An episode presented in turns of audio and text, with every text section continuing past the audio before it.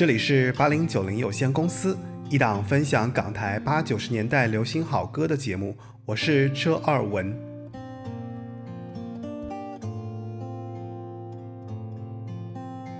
欢迎你继续收听八零九零有限公司，这是八零九零有限公司的第七期。然后呢，我上一期讲了那个关于中式谐音派奇遇的一一些轶事吧，然后也关于我自己。那这一期我们上一期其实聊完奇遇之后，我的好朋友就跟我反馈说，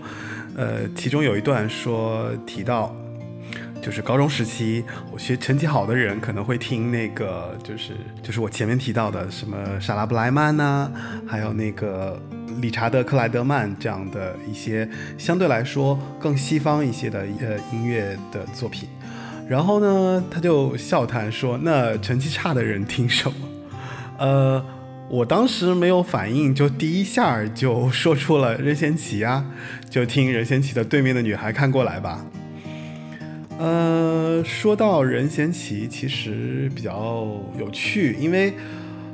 可能现在回过头去看，可能还会有很多人会疑问说，为什么任贤齐会红啊？因为你去想，他唱功有很好吗？好像一般吧，也不能说一般，就是还挺耐听的，但是完全没有。完全不是一个歌技见长的一个歌手。你说任贤齐颜值高吗？任贤齐颜值好像也也就那么回事儿。所以，因为这个疑问，我回过头去翻了一些关于任贤齐的一些资料，还有关于任贤齐我以前听过的一些歌，呃，然后我发现了一些很有趣的关于任贤齐的故事。所以这一期。那就让我们来听听任贤齐以及任贤齐如何走红的故事吧。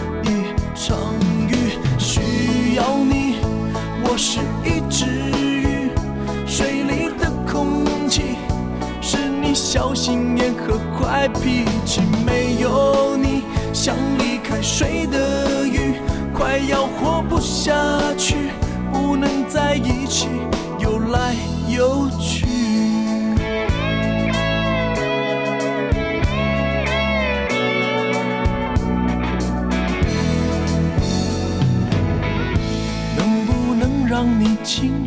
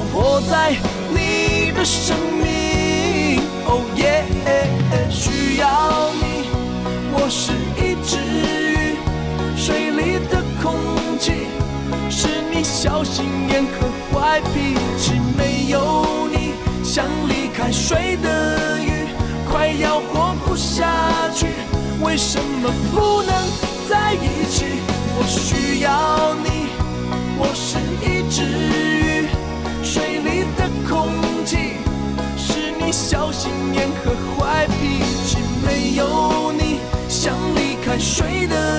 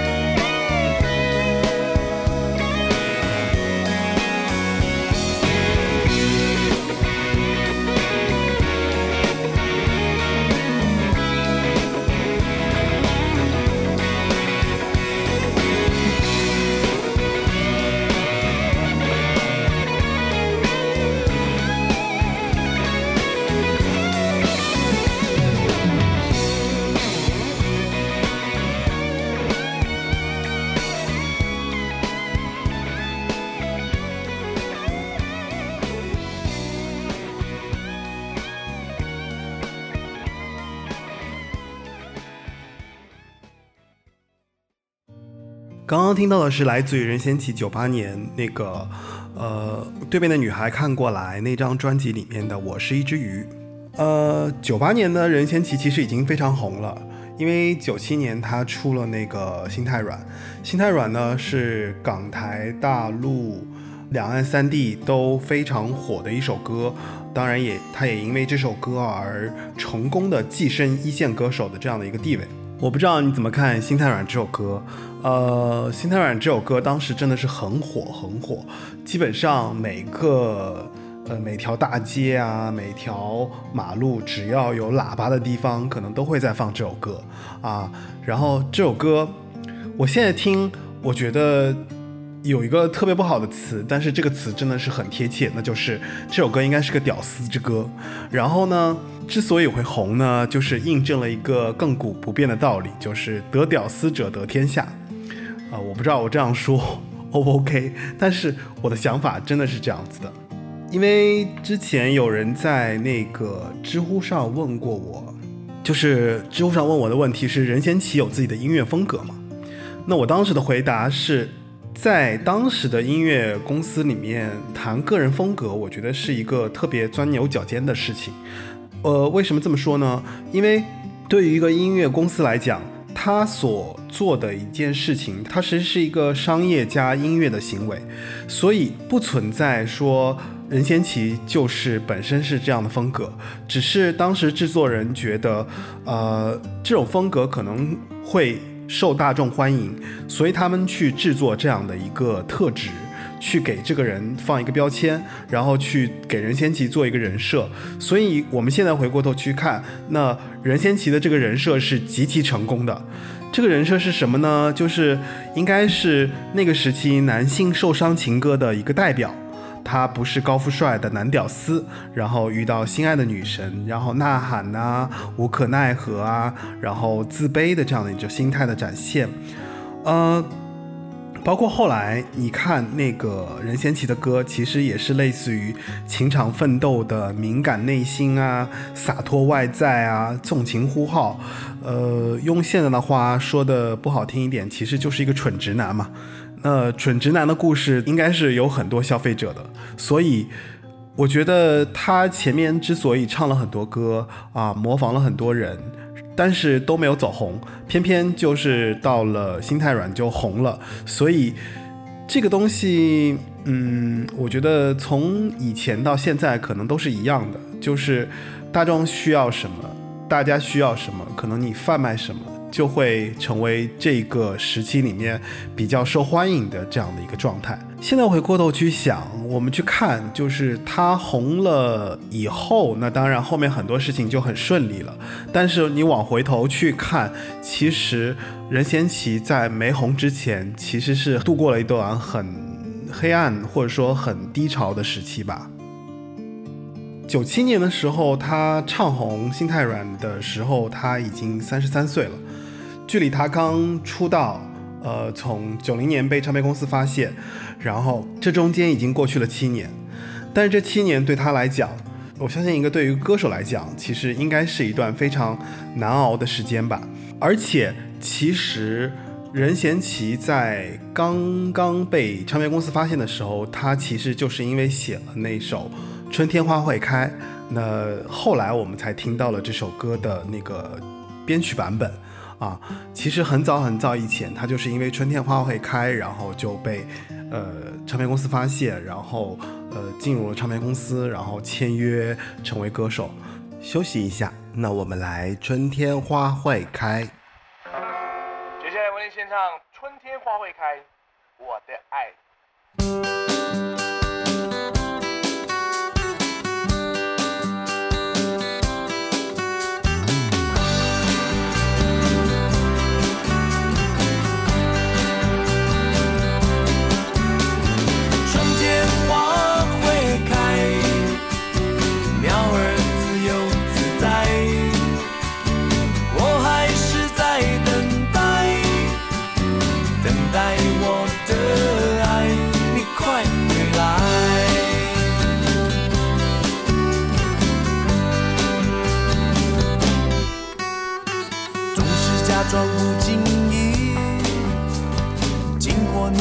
大门外，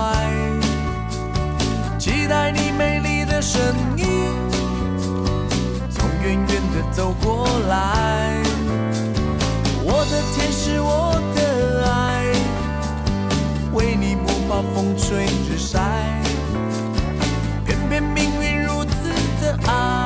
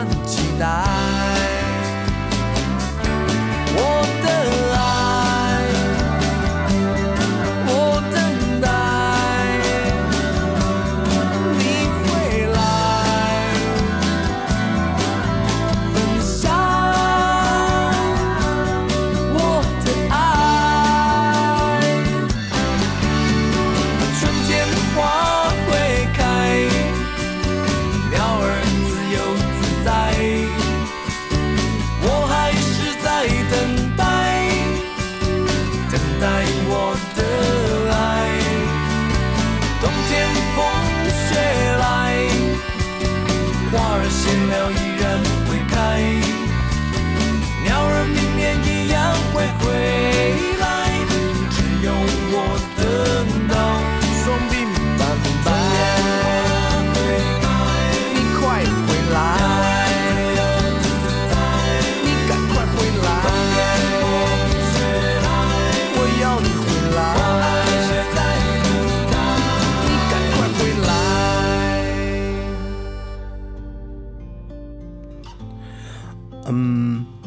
说到任贤齐，可能必须要提到小虫这样一个人。那小虫是是谁呢？小虫是台湾三大音乐教父之一。那他写过很多非常畅销的歌曲，像潘越云的《我是不是你最疼爱的人》，周华健《我是真的付出我的爱》，然后杜德伟的《天真》，拯救地球，梅艳芳的《亲密爱人》等等。啊、包括就是让任贤齐大红的《心太软》很受伤。小虫刚认识任贤齐的时候，当时就是任贤齐所属的歌手，就是任贤齐从退伍回来，然后回到他原来的唱片公司新格唱片，那唱片公司快倒闭了。滚石呢就把新格给买了下来，然后当时捋了捋其中的一些歌手，他们只签了两个人，一个是娃娃，一个是任贤齐。早期其实滚石的人文色彩特别浓厚，你像因为有罗大佑还有李宗盛，那小虫这么三个非常呃厉害的制作人，所以他们当时对任贤齐是不太看好的。小虫在回忆当时认识任贤齐的时候，小虫这么说：“我也不知道是哪根筋的问题，就觉得小齐不错，然后呢有东西可以做。我经常会有一些 idea，然后觉得市场缺一个这样的一个类型的人，然后我就很想把他留下来。那时候公司是九票对一票，那我是唯一的支持票，所以公司觉得反正多一个人不多，少一个人不少，那就把任贤齐给留下来，准备做他。然后我常常看到小齐在公司晃来晃去，那帮忙接电话呀、剪报纸啊、剪新闻呐、然后剪的还是别的歌手的新闻。我曾经跟他说一句，我说你呀，如果真的要当歌手，就不能再做主持，呃，那是两回事。那为什么小虫会说你不要去做综艺，然后你要去呃唱歌？是因为呃小虫回来之后，他其实坐了三年的冷板凳，就没有歌唱，然后他就去录了很多的综艺节目。这个综艺节目现在说来其实挺心酸的，啊、他自己说。就是那个时候，其实很流行那种台湾综艺很流行虐待的节目，那制作单制作单位可能会加两千块钱让他跟鳄鱼对斗，加五千呢就从五层楼高的地方跳下来，而且跳下来的过程中呢腿还要夹紧，那水花的溅起的力度就比较大，然后他回到家就发现，哇塞，自己整个的屁股都是黑的、青的，都乌青嘛。所以现在看来，其实当时是度过了一段非常非常低潮的时期。那幸好他在滚石遇到了小虫，小虫呢就带任贤齐去了美国录音啊。这个录音的过程也是一波三折。一开始任贤齐就不太想放弃自己手头的工作，就是包括他录综艺啊，还有一些别的那个东西。然后他还跟那个胡瓜，我不知道你们知不知道，就是胡瓜他还当时跟他有过一次，就说沟通，那要不要去这样？那胡瓜就说，呃，无论如何你回来，我都欢迎你回来。那这个时候，胡瓜给他吃了一个定心丸，然后他就跟着小虫去了美国。去了美国以后呢，呃，一开始他的声音非常差，那小虫也不太觉得状态不太对，那就一直让他唱，一直让他唱。当时应该是先录的依靠，然后唱了三天，呃，完完全全的不在状态。那小虫就让他在录音室里面不断的闭关修炼。呃，小虫后来谈任贤齐也是说到，就是说任贤齐其实是一其实是一个悟性不是特别高的人，在他眼里，任贤齐更像是一个郭靖一样的一个人，不是那么的呃容易一下子就 take 到呃别人给他提供的这样的一个一个一个比较好的状态，然后他需要慢慢的摸索，慢慢的需要锤炼，然后直到最后找到最符合他的那个声音定位。呃，任贤齐其实还蛮有耐心的，那他在录的过程中他也很灰心，然后他中间就是呃因为在美国。就是没有亲戚啊，没有朋友什么的。然后录歌的间隙呢，他中间，呃，他就出去打打篮球，然后消化消化时间。呃，直到他最后唱完，任贤齐才知道，就是说《依靠》这首歌是小虫写给他的。小虫之前没有告诉过任贤齐，啊，他其实是希望任贤齐不要过于骄傲。后来才发现这首歌对任贤齐来讲，啊、是非常符合任贤齐的设定的，就是任贤齐一出嗓，那个歌曲就非常的在状态，然后也把任贤齐从一个完全呃不清楚自己定位，然后不知道自己应该唱什么样的歌的人，找到了一个非常明确的定位，以及任贤齐在这个角色里面一直演绎的很好。不过，《依靠》这首歌对我来讲，我更觉得它像是一首备胎之歌，啊、万年备胎，然后万年的这种 就是情商的人，然后说出这样的话的歌。当然，这是我后来的感觉。那现在回过去听，呃，你还是会感动，就是说这个过程有点像什么呢？有点像。呃，一块璞玉啊，经过了一个特别好的一个一个一个治愈的一个大师，然后就把这块玉的那个那个最光亮的部分给磨出来了，然后让大家看到，呃，任贤齐那么棒的这个音乐的这个生命吧。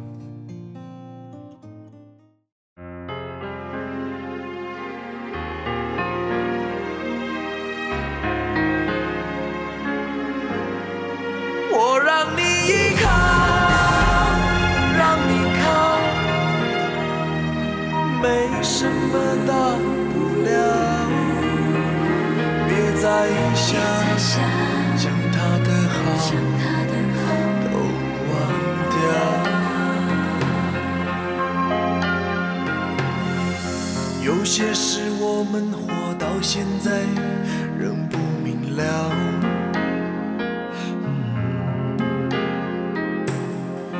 明明认认真真的去爱，就是得不到。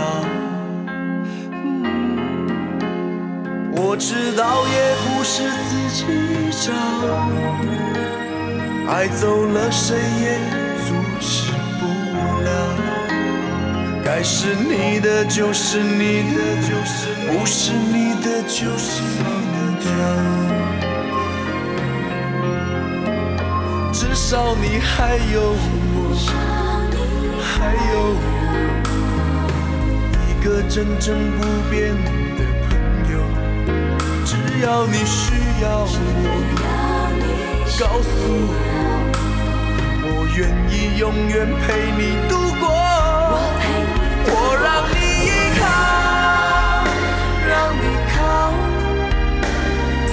来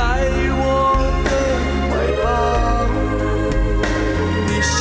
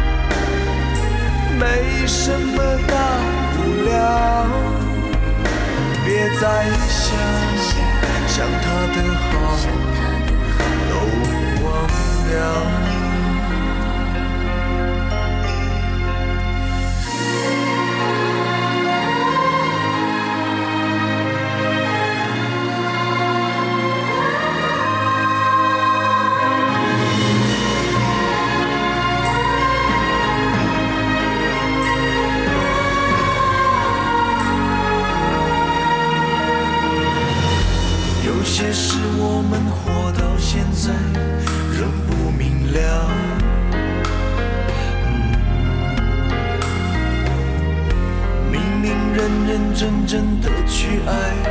就是得不到。我知道也不是自己找，爱走了谁也阻止不了。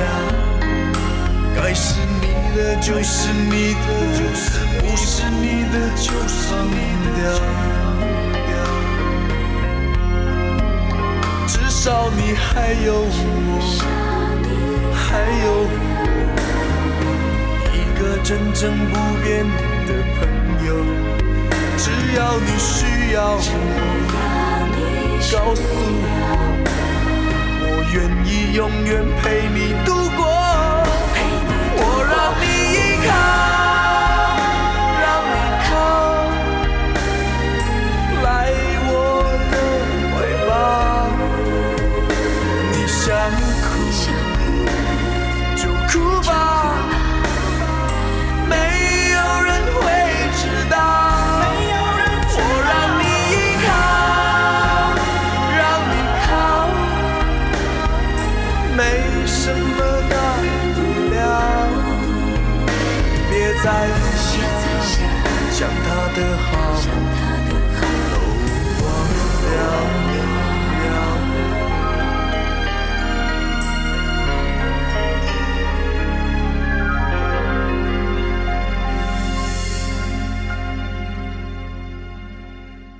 然后那个时候呢，那个心太软也是在那个时期录的，啊，心太软还有一点比较厉害的是，就是中间有一段吉他 solo 是 Michael Thompson 来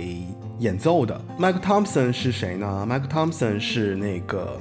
就是美国的那个十大吉他手，然后这个 Michael Thompson 也帮麦当娜、Michael Jackson 啊、Celine Dion 啊、Michael Bolden，还有 Mary Carey。这样的巨星，然后担任了那吉他手，从那个小虫锤炼那个小齐，然后到最后录音出来，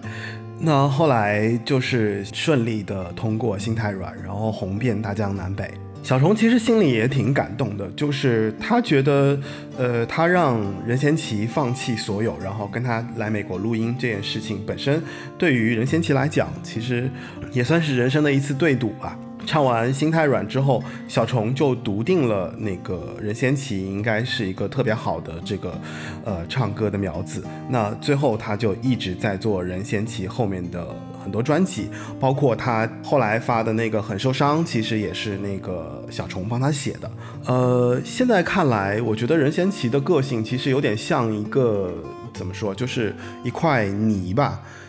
然后这块泥巴在那个好的录音师或者好的制作人手里就可以捏成各种各样的样子，那也说明小虫其实是一个很呃，它的那个柔韧度很强，它可以通过各种方式去来把自己。呃，达到音乐人想要的状态。呃，说到这儿，其实后面有一个更感人的事情。小虫后来出现了一个人生的很大的人转折，就是他家里出了事情，那感情也出了事情啊，被别人骗了，然后工作呢就更加坚持不下去。那对于他来讲，本身可能一个男人遇到了这样三件大事出了问题，那说明人生已经非常非常严重了。在这个时候，然后他又跟滚石闹翻，然后他的会计呢卷了款就潜逃了，啊，他妈妈过世，各种经济危机啊什么的。但因为有之前恩师的一个状态，所以呃，小齐在后来居然呃听到了人呃听到了小虫出现这样的问题，小齐就呃二话不说，就因为他红了嘛，然后他挣了钱，然后就。拿了一百万现金给了小虫，让小虫度过了那一次危机。呃，现在听来这种故事还是挺感动的，所以，呃，我不知道现在还有没有这样的一个师徒情，但是那个时候就真的有这样的故事。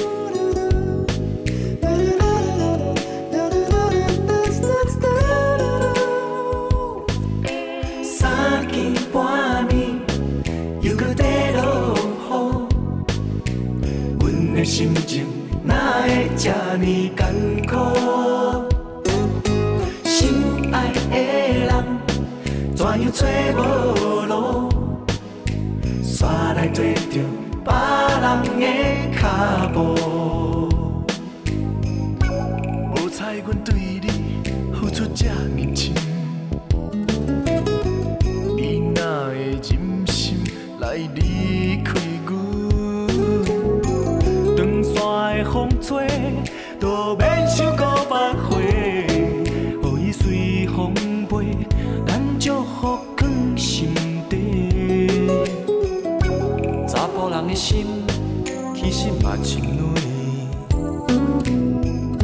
想着无缘的，嘛会心碎碎。所有的真心，全拢予你拍散，苦心随风飞，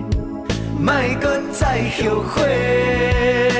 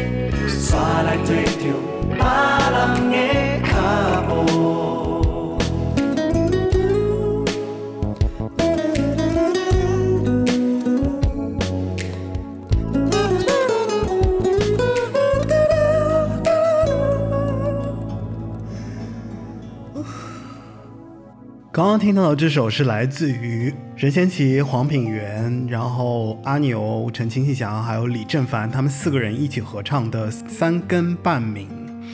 台语的。任贤齐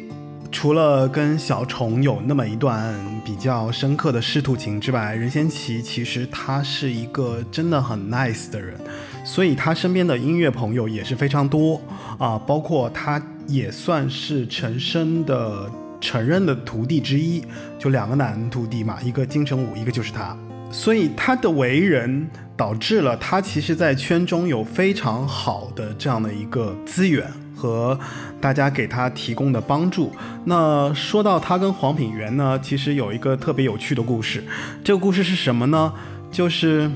曾经有段时间呢，那个唱片越来越不景气，然后呢，呃，黄品源自掏腰包出了新专辑，然后呢，那个任贤齐也觉得他很心酸，那黄品源家里还发过大水，房子、车都被淹掉了，经济很困难。那任贤齐呢，因为他很红一样的，他给了那个小虫现金，然后他送黄品源送了什么呢？送了一部车。但特别逗，你知道，这直男思维，他送了这辆车呢，体积特别大，油耗也特别大啊。然后黄品源说养不起这辆车啊，说还不如打车。那你知道他送给黄品源的是一辆什么车呢？他其实送给了黄品源一辆专门用来运音箱器材的大卡车，好笑吧？所以就是也搞不清楚他的 想法。你说大卡车，黄品源怎么开？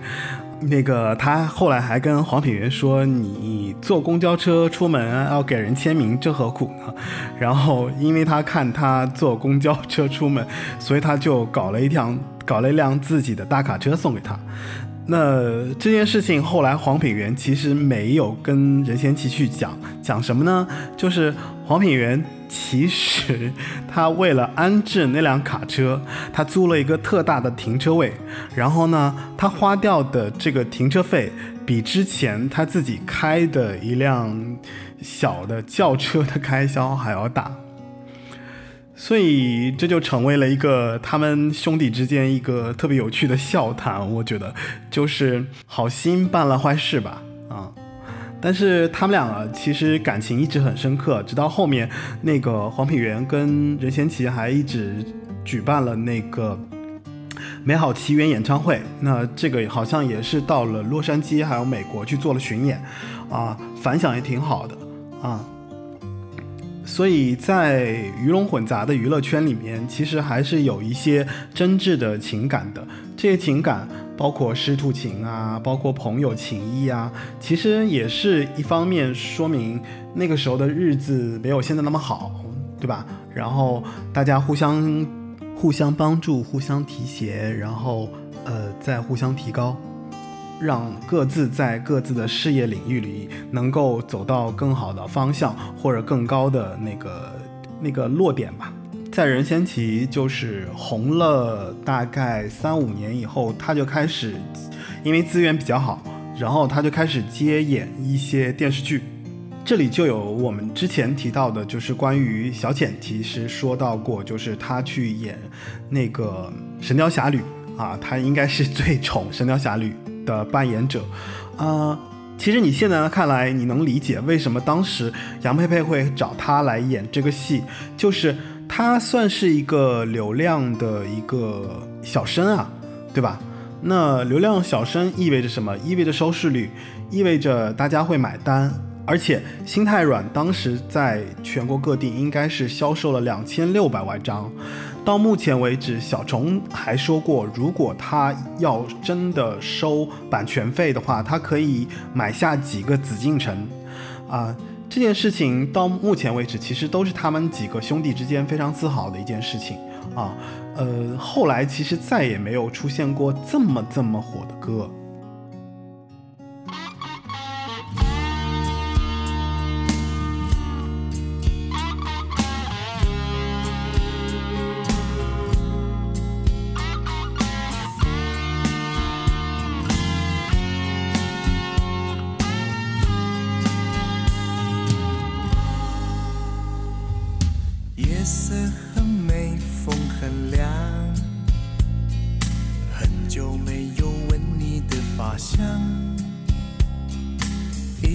娇羞带怯的脸庞，忍不住要捧在手心上。只是黄昏太短暂，眼看幸福夕阳要下山。如果是恋人，总会一样，把彼此放在最美的地方。男男女女。喃喃，轻柔耳语是一波波的浪，拍打在温柔的岸上，不小心就容易迷乱。男男女女你你喃喃，舍不得离开温暖的海洋。如果有一天你会扬起风帆。到一个没有我的地方，那里只有风，呢呢喃喃。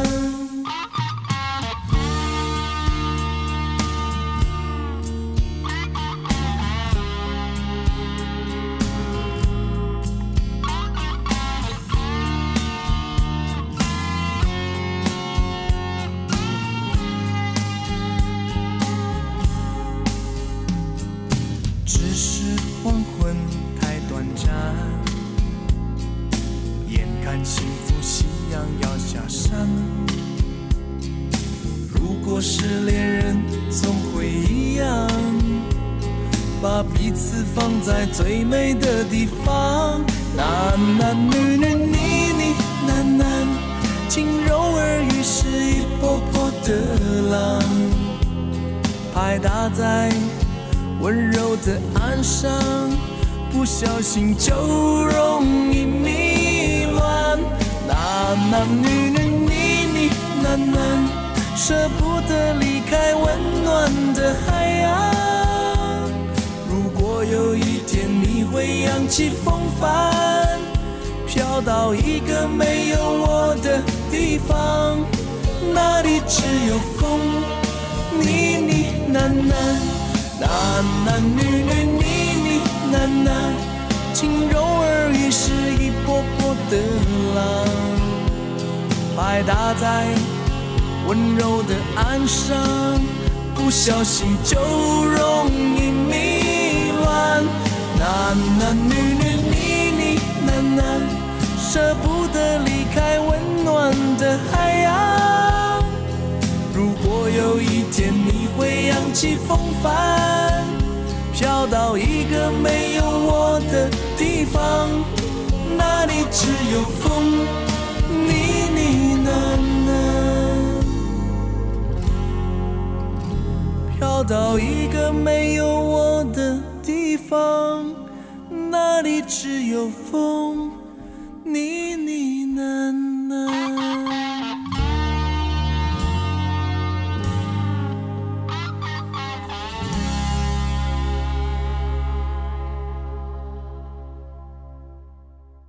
如果你喜欢任贤齐，那我今天选的歌是完全不能覆盖他全部好听的歌的，因为任贤齐的歌实在是太多了，而且任贤齐的风格也比较比较轻松、比较活跃，然后比较直男范儿吧。刚刚选的这首歌呢，就是来自于《为爱走天涯》里面的呢喃。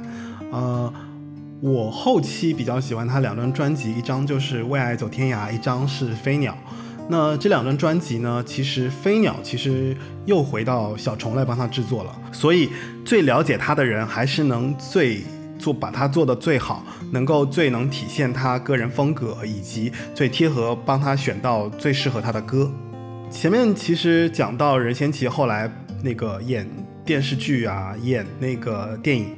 呃，他的资源一直不差。你看他跟那个张柏芝演过《星语心愿》。对吧？然后跟那个郑秀文演了那个《夏日么么茶》啊，然后又跟应该是杨千嬅吧演了那个《花好月圆》，对，然后后来又演了很多很多这些就是港台的电视剧啊、影视作品啊，就一直没有间断过。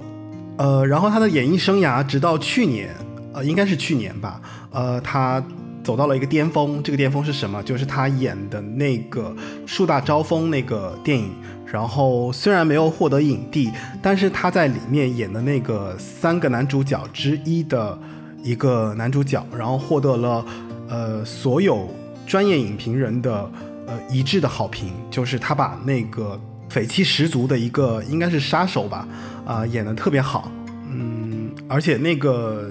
电影里面其实任贤齐已经不像任贤齐了啊，他胡子拉碴的，然后特别沧桑，然后演了一个边缘人物。呃，我理解是因为任贤齐就是有过非常红的过去，然后中间呢他有了这个资源，有了这样的一个一个金钱的累积，然后他后来还去学那个那个赛车。那赛车中间其实也发生了一些意外，但是后来总算还好，他。就是扛过去了，就身体那个有一次意外嘛，然后反正后来也治好了。呃，这样起起落落的人生，然后大红大火，然后到慢慢的走上演艺道路，然后演戏，然后慢慢到转到赛车，然后赛车遇到意外，然后又回来，然后。呃，结了婚，生了小孩，有了美好的家庭啊，有了很好的友谊，一直到现在，所以人生经历的丰富历练，导致了他能演好《树大招风》里面这样的一个复杂人性的一个角色。可以看到，就是任贤齐，因为他的这样的一个人设，以及他本身所在演艺圈的一个比较好的一个质素，导致了他其实一直不间断的有作品。啊，有音乐作品，有影视作品，然后到目前为止，其实他已经快将近五十多了吧？那还是没有停止他的演艺生涯，直到去年，应该是今年年初还是去年，反正他还出了专辑，啊，有点在靠近现在新的流行的这样风格啊，就不一定适合他，但是我觉得他这种一直在坚持，一直在做，呃，他想做的事情，其实很令人羡慕。我觉得像他这样的，呃，艺人其实还是挺不错的。然后现在想来想去，觉得回想听任贤齐的那个时间，以及现在再去翻出来去想这些事情的话，我觉得，呃，还是蛮怀念的。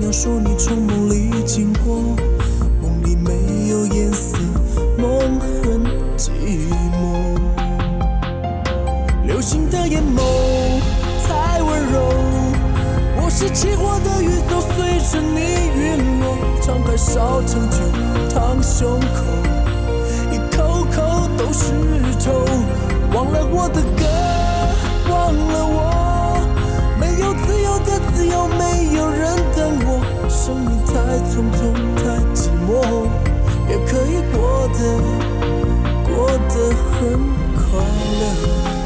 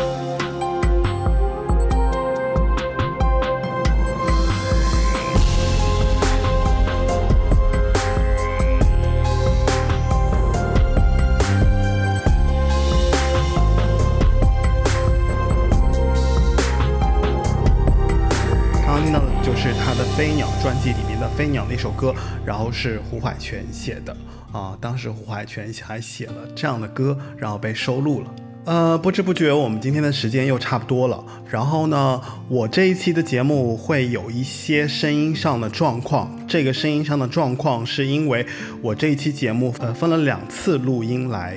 完成的。呃，原因是因为这周周末我可能不在北京，因为我要出差，然后有一些家里的事情，呃，有一些公司的事情，所以我要提前在周中的时候把这个节目录完。然后我的节目已经上架了 Podcast，啊、网易云音乐，然后还有那个喜马拉雅，在这三个平台上，只要你搜索八零九零有限公司，就能搜索到我的节目。还有就是，如果你有任何关于节目的反馈、意见，还有就是你的想法。啊，然后希望来做嘉宾啊，这些都可以给我提，然后可以给我发邮件，我的邮箱地址是 d a r l e e at foxmail.com。这个节目其实已经做了七期了，我也没有做推广，然后我觉得可能还是有一些不成熟吧。我希望我能把这个节目的节奏做得更成熟一点，然后我也想找到就是。感兴趣的话题、感兴趣的内容，不仅仅局限在专辑本身、歌曲本身。希望这一次的节目你也喜欢。然后我不知道和上一期相比，这一期是不是好一点还是差一点啊、都希望听到你的反馈。然后最后我们来听一首任贤齐，我觉得是最好听的一首合唱，就是他跟徐怀钰的《水晶》。那你猜一猜，下一期节目会做徐怀钰吗？好吧，今天的节目就到此为止。谢谢再见我们下周再聊。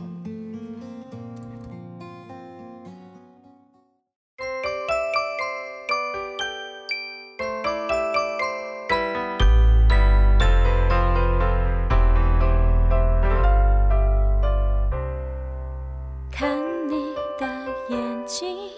写着诗句有时候时候什